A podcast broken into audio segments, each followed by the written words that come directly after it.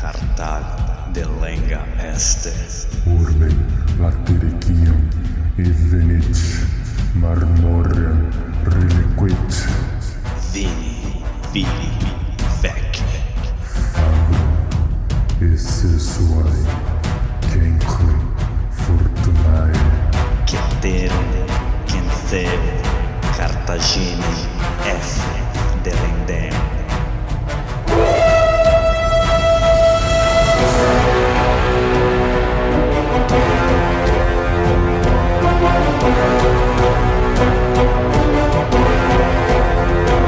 Alô amigos, alô galera, estamos de volta para o 56 episódio do podcast Roma Nua e Crua.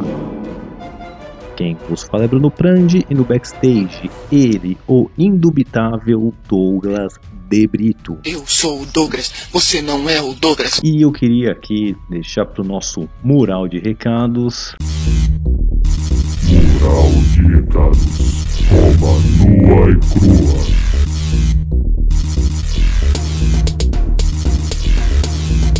Queria dizer a todos os nossos ouvintes que gravamos mais um episódio bônus com a participação da Tetrarquia. Falamos dos personagens principais aí da Queda da República, batemos um papo bem legal. Então vai sair esse domingo. Espero que todos confiram e gostem, ok? E agora a saudação para nossa Tetrarquia.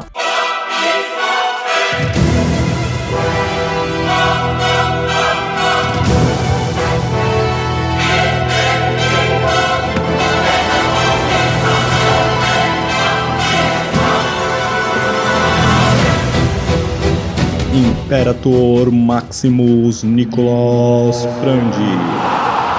Nossos Césares Lucas Prandi e César Casolari. E nosso primeiro senador Danilo de Oliveira. Muito bem, recapitulando.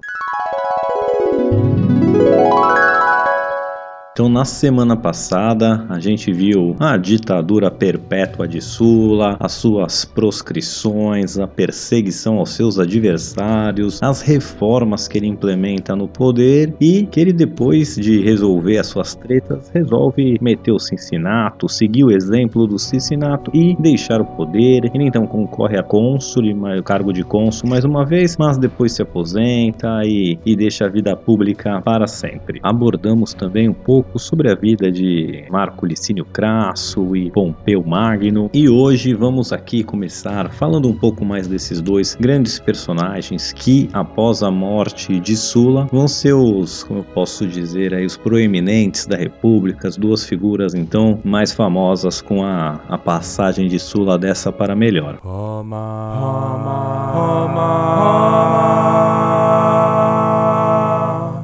Roma, nua e crua. Então, falando um pouquinho mais deles, esses dois, né, o Pompeu mais o Crasso, daqui a 10 anos eles vão se juntar a um tal de Júlio César Engravida de trigêmeos, por favor! e aí criar o primeiro triunvirato. Basicamente vão repartir ali a República Romana entre os três e com esses três aí conspirando o seu complô vão dominar a República Romana. Mas ainda não chegamos lá e vamos ver um pouquinho mais desses dois que então vão ser os proeminentes aí da República Romana e falaremos mais do triunvirato mais pra frente.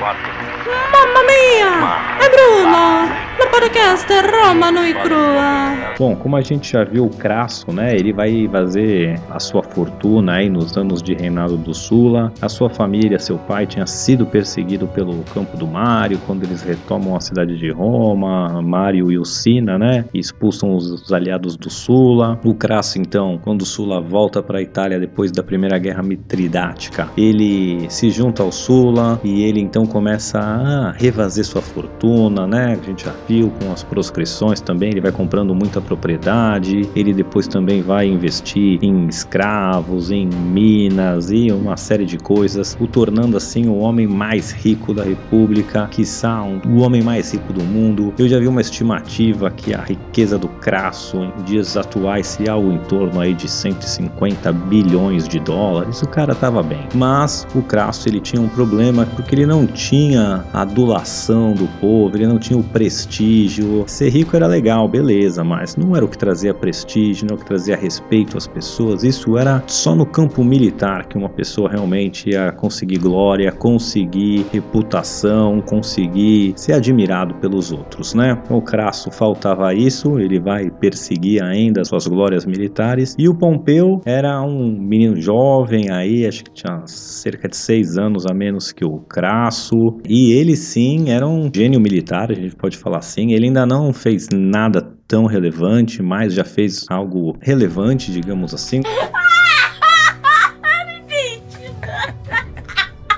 Né, ele também se junta ao Sula quando o Sula é, volta para a Itália. Ele assume as tropas do seu pai, que já eram bem numerosas. A gente viu que ele vai eliminar um dos cônsules aí, né? Que na guerra civil contra o Sula, os dois cônsules lutam contra o Sula, né? E um deles foge para Sicília e o Pompeu persegue ele. Depois essa força ainda forte para o norte da África e o Pompeu consegue acabar com essa força anti-Sula ali no norte da África. Ele vai exigir, com 25 aninhos, não podia nem concorrer a pretor, que é o primeiro passo ali do Corsus Honorum, ele exige um triunfo. E um triunfo a gente já viu, quem acompanha aqui, a maior honraria militar que um romano poderia ter, a maior honraria que um romano poderia ter, mas você tinha que ser magistrado, tá no Corsus Honorum. Pompeu ainda nem estava lá e ele exige um triunfo. Aham, Cláudia, senta lá. Além de ele não poder, teoricamente, ter um triunfo por não ser um magistrado, não ter um cargo efetivo, ele também é, teve uma vitória sobre outros romanos, né? Era uma guerra civil. E geralmente a honraria de triunfo não era para guerra civil, era para guerra de conquista. Meu objetivo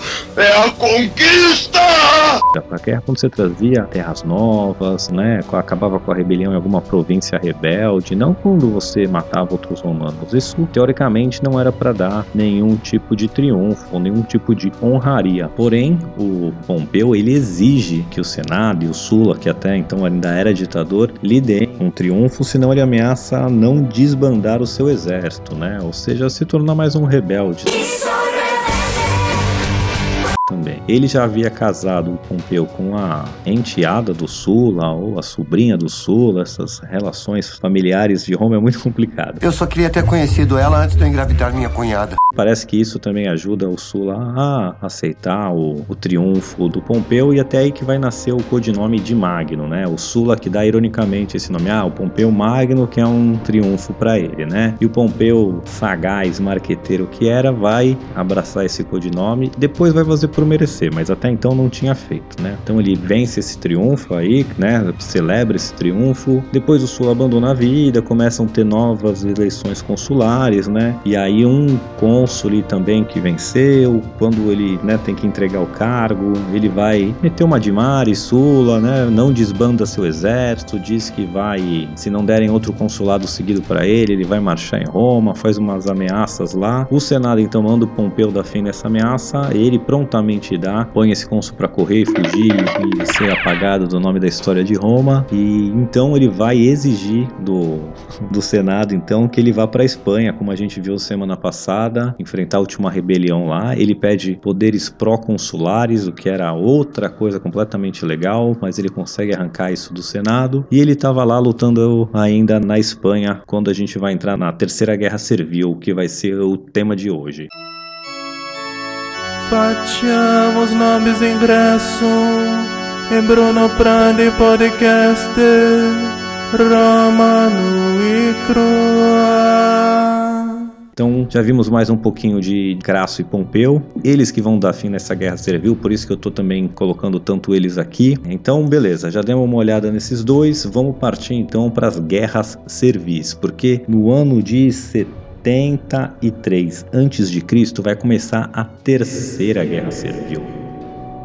Aí vocês me perguntam, Terceira Guerra Servil? é, já teve outras duas. A primeira aconteceu entre o ano de 135 e o ano de 132 antes de Cristo. Eu cheguei a mencionar ela no episódio do Tibério Graco, que o preço do trigo vai lá para cima, isso, né, ajuda nas causas populares, mencionei por cima, mas os preços dos grãos disparam porque tá tendo essa rebelião servil na Espanha, né? Essa começou em 135, como eu disse, no ano de 146, né, que a gente viu que Roma destrói Cartago, destrói a cidade de Corinto, anexa a Grécia de vez, que chegam centenas de milhares de escravos de uma vez. Esses escravos então vão trabalhar nos latifúndios, nas grandes propriedades e basicamente, né, Sicília era uma colônia romana, mas colônia porque foi anexada depois, né, não era onde estavam as famílias romanas, os grandes personagens itálicos. Então lá era basicamente uma série de latifúndios totalmente tocado por escravos. Os escravos, né, como eu disse nessa época, chegaram a centenas de milhares. Eu acho era tava com um preço lá embaixo, era fácil comprar escravo, tinha escravos sobrando no mercado. Então, além de ter muito disponível, eles eram tratados pessimamente, né? Ah, trabalha até morrer aí, depois eu compro outro, é mais barato que te alimentar. Mais ou menos essa era a atitude das elites romanas. Então, põe os caras para sofrer debaixo do sol, trabalhar que nem louco e dar o mínimo do mínimo do mínimo possível, porque caso morresse, tinha muitos ali para comprar baratinho e esse descaso, essa falta de empatia dos mestres com seus escravos vai gerar uma baita rebelião aí que vai demorar três anos para ser colocada abaixo, mas foi limitada na Sicília. Quem é este podcaster? É o Bruno Brandi! Bruno Prandi, A Segunda Guerra Servil também vai ficar limitada ali na Sicília. Ela vai ocorrer entre 104 e 100 a.C. E o estopim dessa rebelião, de novo, a gente estava ali na Guerra Símbria, onde o Mário venceu ali, também no final da Guerra Jugurtina, com a Guerra Símbria. E o Mário, para recrutar mais soldados para as guerras, né, ele disse que todo cidadão itálico que tiver escravizado, que ele deve então ser liberto, né, se o escravo quiser se juntar ao exército. Esses itálicos escravos, na sua grande, grandiosa maioria, eram pessoas, cidadãos, ou romanos ou itálicos, que caíram em servitude devido a dívidas. Eu já abordei isso em outros episódios também, principalmente com a anexação da Grécia de novo, aí com o fim de Cartago. A concentração de renda fica cada vez maior, a classe média assim de vida pra caramba, e muitos vão acabar virando escravos por não conseguir pagar suas dívidas. E quando o Marion lança essa que quem for escravo itálico e quiser participar da guerra tem que ser liberto, vários e vários e vários escravos que estavam ali na Sicília, então vão correndo se alistar por exército, vão desesperadamente. Só que aí o Senado e, né, vários tinham propriedade ali na Sicília, fazenda na Sicília, eles veem que vai dar ruim para eles liberar esse monte de escravo de uma vez ali. Eles resolvem que não, os da Sicília a gente não vai dar liberdade e quando eles vão se alistar, o pessoal manda eles de volta para suas fazendas lá, continuar como escravo. E aí o pessoal fica muito pé da vida e vai rolar essa segunda guerra servil aí que também vai ser trabalhosa, custosa, sangrenta, mas vai estar limitado ali na Sicília também. E então chegamos na nossa terceira guerra servil e é essa que a gente vai começar a abordar aqui hoje, que vai ocorrer entre 73 a.C. e 71 a.C. É, e o líder dessa rebelião vai ser um tal de Spartacus ou Espartaco, né? Em português tem até um filme dele com o Kirk Douglas das antigas, muito bom. I'm! Spartacus. I'm Spartacus! Vale a pena conferir, mas vamos agora falar um pouquinho melhor de quem era esse tal aí de Espartaco. Ele era um escravo, né, que era um gladiador. Acredita-se que ele vinha da Trácia, que é ali ao norte da Macedônia, ali perto do mundo grego. É, os romanos viviam em luta, a Trácia ainda não era completamente anexada ao território romano, mas acredita-se ou que ele era um, um líder tribal ali da Trácia, ou outras especulações é que ele era um auxiliar é, no exército romano, que ele desertou, foi capturado e então vendido como escravo. Ninguém sabe muito bem essa origem. É, o estilo de luta gladiatorial que ele fazia era o estilo Trácio, então ninguém sabe se ele era vinha da Trácia ou só chamavam ele de Trácio porque ele lutava nesse estilo. Então é um pouco obscuro aí, porque, pasmem, não recordavam, não se gravava na história a história dos escravos, a vida dos escravos. Eu sei que isso está chocando muita gente, mas era assim: escravo não tinha muitas informações sobre ele, né? Eu tô passada, chocada. Meu Deus! Espartaco vai ficar famoso, mas antes disso a gente não se sabe muito da sua vida. O que se sabe é o seguinte: ele foi comprado, levado para uma escola gladiatorial é, lá em Capua, né? Lá que se treinavam os gladiadores. Apesar dos eventos principais acontecerem em Roma, Roma não tinha escolas de gladiadores justamente para evitar rebeliões, né? Em grego, estratégia. E uma dessas escolas aí, cerca de 200 gladiadores já estavam planejando no ano de 73 a.C. fugir, algum jeito de da pé conseguir escapar ali do seu serviço, né, dos, dos seus mestres e, e partirem para a liberdade. Só que com tanta gente envolvida, começa a ter rumores, o pessoal que toma conta da escola então começa a investigar e acaba descobrindo essa trama aí, essa conspiração. Conspiração. Vão atrás do pessoal que estava envolvido e cerca de 70 desses conspiradores, vou chamar assim, sabendo que deu ruim, que, que caiu a casa, que alguém dedurou o que eles estavam tramando, eles então conseguem se armar com utensílios de cozinha, faca de cozinha, sei lá, martelo, tudo que possa usar como arma ali e então conseguem lutar e fugir da escola, saindo na mão aí com esses utensílios de cozinha. No começo dessa rebelião não havia nenhum tipo de líder, né? Mas o Espartaco logo vai meio que ser o líder informal dessa gangue aí, né? Demonstra traços de liderança e além dele tinha um outro tal de Criso, que era um, um outro escravo, o gladiador gaulês aí, que tinham muitos gauleses nesse bando e ele também ficam os dois mais ou menos como os líderes dessa gangue aí de 70 escravos foragidos. Novo registrati a Roma noi crua. Te farei uma oferta irrecusável.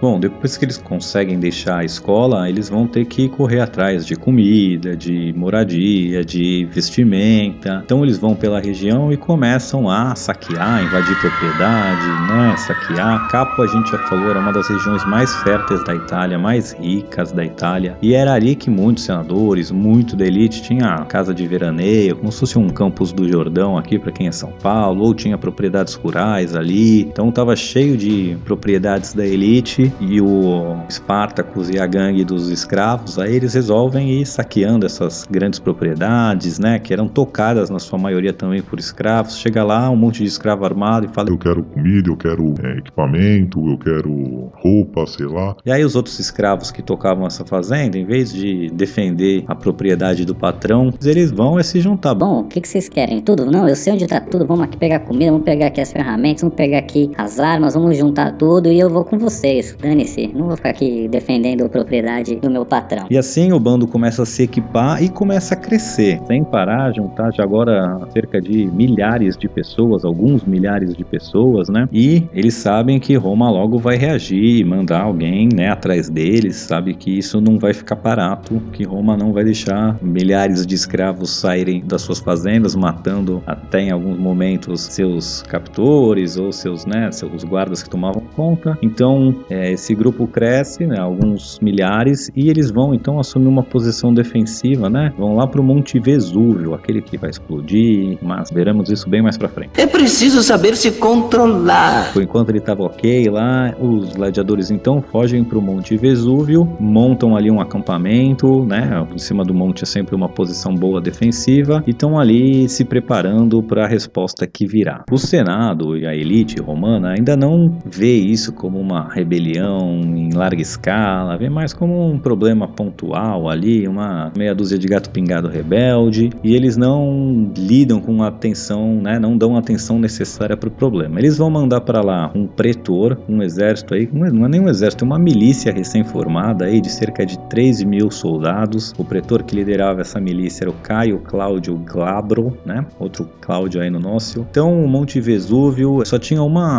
entrada, vou dizer assim, uma passagem decente, né? Que você podia subir e descer nele, porque ao resto, principalmente a parte de trás ali, era cheia de penhasco, cheia de terreno acidentado. Era basicamente um, vários penhascos ali e não se imaginava que desse para usar aquilo de caminho. Então o Claudião vai lá, acampa ali, fechando essa única passagem do Monte Vesúvio para subir e descer. E o seu plano era, cara, ou os caras vão morrer de fome e vão se entregar, porque quando não tem comida, estão lá em cima, acaba a comida, eles vão ter que se entregar. Ou, se eles não se entregarem, quando acabar a comida, eles vão ter que descer, mandar a gente vir procurar comida, mandar a gente ir saquear outras regiões. E aí a gente aproveita e, né, já tá a saída bloqueada, mata eles aqui, tranquilo, captura. Eu me encho de glória. Pensa o Claudião e ele vai lá, monta o acampamento e vai dormir sonhando então com a sua glória, com ele vai dar fim na rebelião e vai poder concorrer a cônsul. E tá lá sonhando com a glória.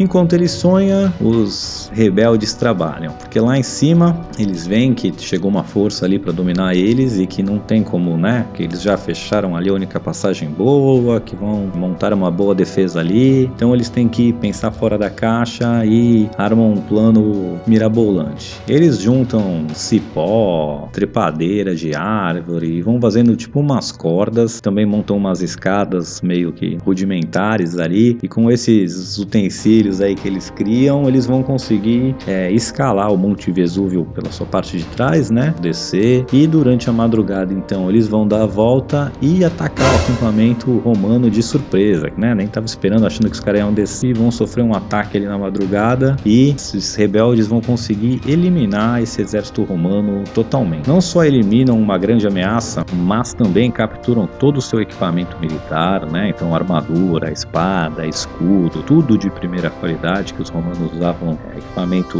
do melhor, top de linha. E também agora com mais escravos sabendo que esse exército de escravos derrotou um exército, uma milícia romana, mais então escravos começam a se juntar ao Espartacus, ao Criso, aos rebeldes. Os romanos, reza a lenda aí que romanos capturados que não foram mortos vão ser obrigados a lutar como gladiadores aí para entretenimento dos escravos, porque os escravos que lutavam como gladiadores para entretenimento dos romanos agora pegam os soldados romanos para lutarem como gladiadores para o seu próprio entretenimento. É, o mundo gira, né? Parece que o jogo virou, não é mesmo? Bom, mas isso sabia que não ia ser o fim da resposta de Roma, que viria novos ataques, né? E logo Roma manda outra força, mas de novo uma milícia aí recrutada aí com cerca de 4 mil soldados. O Senado ainda não estava dando a atenção necessária à rebelião e o líder dessa nova milícia de 4 mil soldados, por alguma razão, tem a ideia brilhante que vai dividir suas forças para tentar pensar o exército dos rebeldes e assim destruí-lo, né? Mas os rebeldes percebem essa manobra, enquanto o exército se divide, eles vão lá, atacam uma força, né, que era de apenas 2 mil, destroem essa força e depois destroem outra força e assim vencem mais duas batalhas, capturam mais um monte de equipamento, capturam mais trem de bagagem, mais dinheiro, mais provisões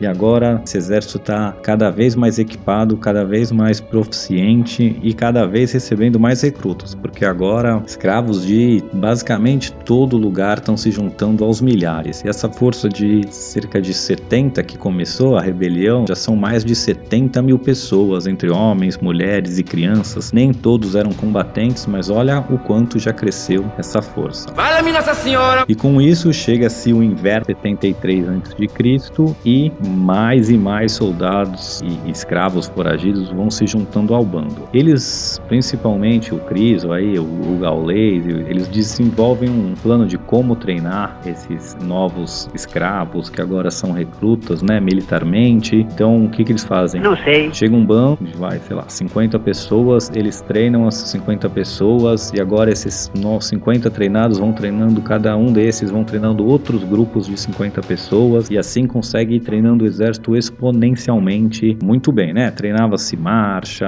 ataque, defesa em bloco, repelir ataque e principalmente obedecer ordens, né? Transformar esse exército numa força disciplinada e eles vão passar o inverno aí treinando como loucos, agora usando os equipamentos romanos e nesse sistema exponencial. Fatiou, passou. Boa, 06. Boa, garoto. É isso aí. Bom, o ano vira para 72 a.C. e essa força de escravos aí, essa força rebelde vai crescer a 120 mil homens. Homens, crianças e mulheres, 120 mil pessoas provavelmente aí cerca de um terço, um pouco mais de um terço eram combatentes, o resto era mulher e criança, né? Mas ainda era um, um exército gigantesco, uma força gigantesca e nesse ano de 72 a.C.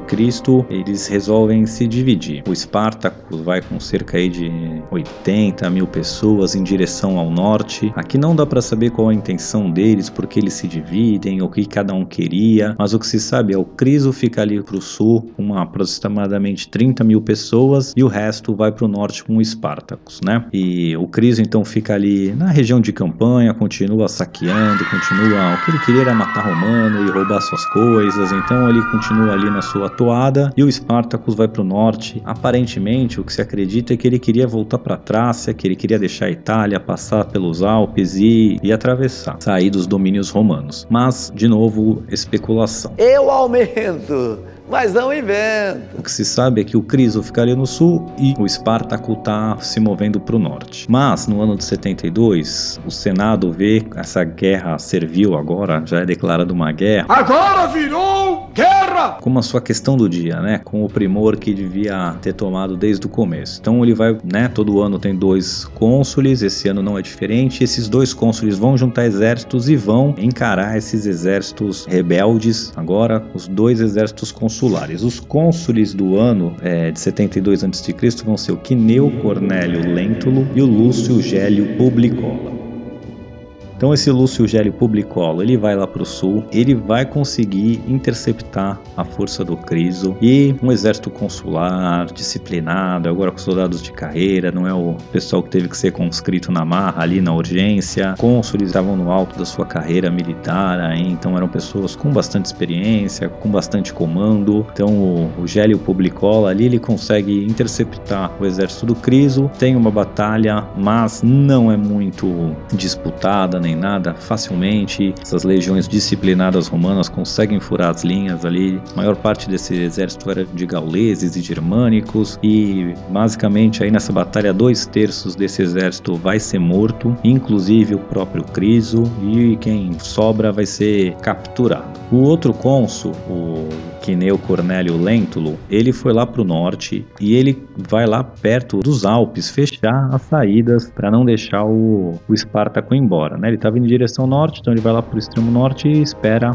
pelo Espartaco. O cônsul Gélio Publicola, que venceu o Criso, ele também começa a se dirigir para o norte, perseguindo agora o Espartaco, que é o último que sobrou, a única resistência que sobrou. A ideia era o quê? O Lento, então, resolve esperar e devagar e lento no seu approach, espera o Publicola vir pelo sul, para os dois então pensarem o exército do Espartaco. Porém, o Spartacus sagazmente ele percebe que tem informação, que o Criso perdeu, que o outro exército está vindo atrás dele também. Então ele resolve não esperar ficar pensado entre as duas forças. Ele resolve rapidamente atacar o Lentulus, que demora para reagir, e vai conseguir realmente destruir essa força do Lentulus antes que o Publicola consiga chegar e ficar encurralado. Então ele destrói as forças do Lentulus e se volta e destrói as forças forças do Publicola depois. Então ele vai conseguir pegar esses exércitos um de cada vez, está sempre em maioridade numérica e derrotar os dois exércitos. Os remanescentes desses dois exércitos ainda conseguem se reagrupar, se juntar e vai ter uma terceira batalha onde o Espartaco vai vencer mais uma vez. Então ele vai derrotar ali dois exércitos consulares inteiros com os cônsules e ainda ver esses dois exércitos se reagruparem e derrotar ele mais uma vez. É, só para deixar claro, tem uma outra versão dessa história, tá? Eu tô contando a versão do historiador Apiano e tem o Plutarco também que vai escrever sobre isso lá pelo ano 100 depois de Cristo. Então são duas fontes póstumas, né? Parece que as fontes da época se perderam, mas eu tô seguindo aqui a, a história do Apiano, que é mais legal, que dá mais moral pro Espartaco e eu, eu tô com ele aqui. Spartacus!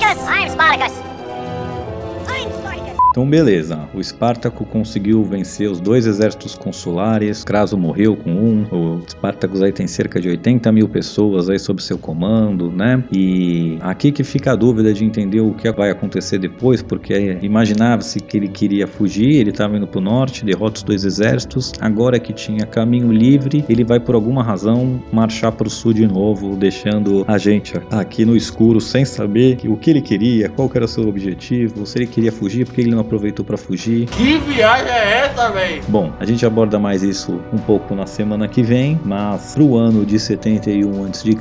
é que o nosso Marco Licínio Crasso vai entrar na história, porque ele que não tinha suas glórias militares ainda para contar, depois desse fracasso aí com os exércitos consulares, ele vai pedir então para o Senado dar controle total para ele dessa guerra, por ele para comandar os exércitos então para o ano de 71, e é ele que vai perseguir o Espartaco e tentar dar fim nessa rebelião. Veremos como termina isso na semana que vem, mas o Pompeu também vai aparecer aí, por isso que eu já envolvi ele na história também. Roma. Roma, Roma,